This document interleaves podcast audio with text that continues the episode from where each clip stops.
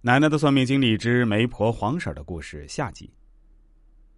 话说这黄婶听了，脸上一沉，虽然嘴上没说什么，心里却在说：“哼，还不是看我抢了你的生意，怕我断了你的财路，就你能说媒，我就不能，我还偏不信了。”然后说道：“彭姐呀，你是知道我的，生了三个孩子，都在读书，又是长身体的时候，靠着我男人挣的这几个工钱，还不够我们五个填饱肚子呢。”我也没别的本事，也干不来别的活儿，我呀还真就只能干这个了。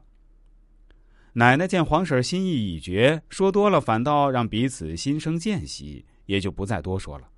黄婶回去后串门串得更带劲了，不仅本村，还隔三差五的去邻村物色适龄的姑娘小伙子。黄婶介绍成功的也越来越多了，在我们县都很有名气，很多人还找上门去请她说媒呢。这转眼间，黄婶儿就五十多岁了，大女儿、二女儿都出嫁了，自己也当了外婆了。可是有次和老公因为一点小事吵一架之后，黄叔说这日子没法过了。黄婶说：“那就不要过了，离了吧。你以为我跟着你享清福了是吗？”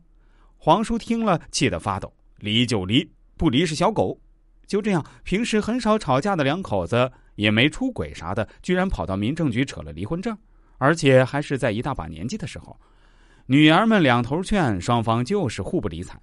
黄婶后来在镇里租了个老房子住下了。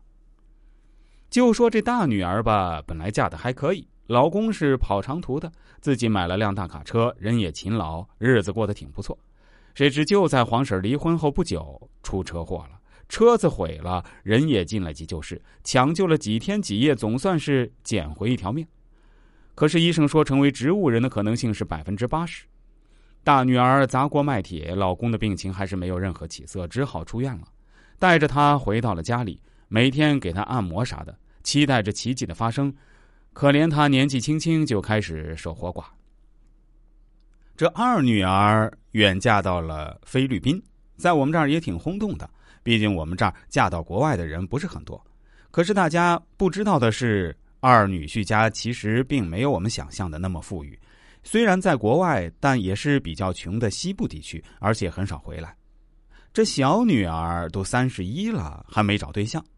黄婶儿几乎物色的好男孩都会先给小女儿说，可是小女儿眼光太高了，就是没看中，要么就是人家嫌弃她。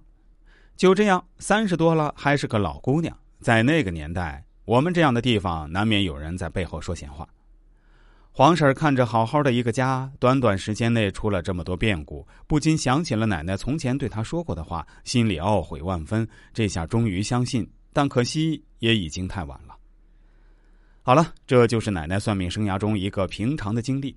命运确实就是这么神奇，不管你信不信，它都是客观存在的。大家认为呢？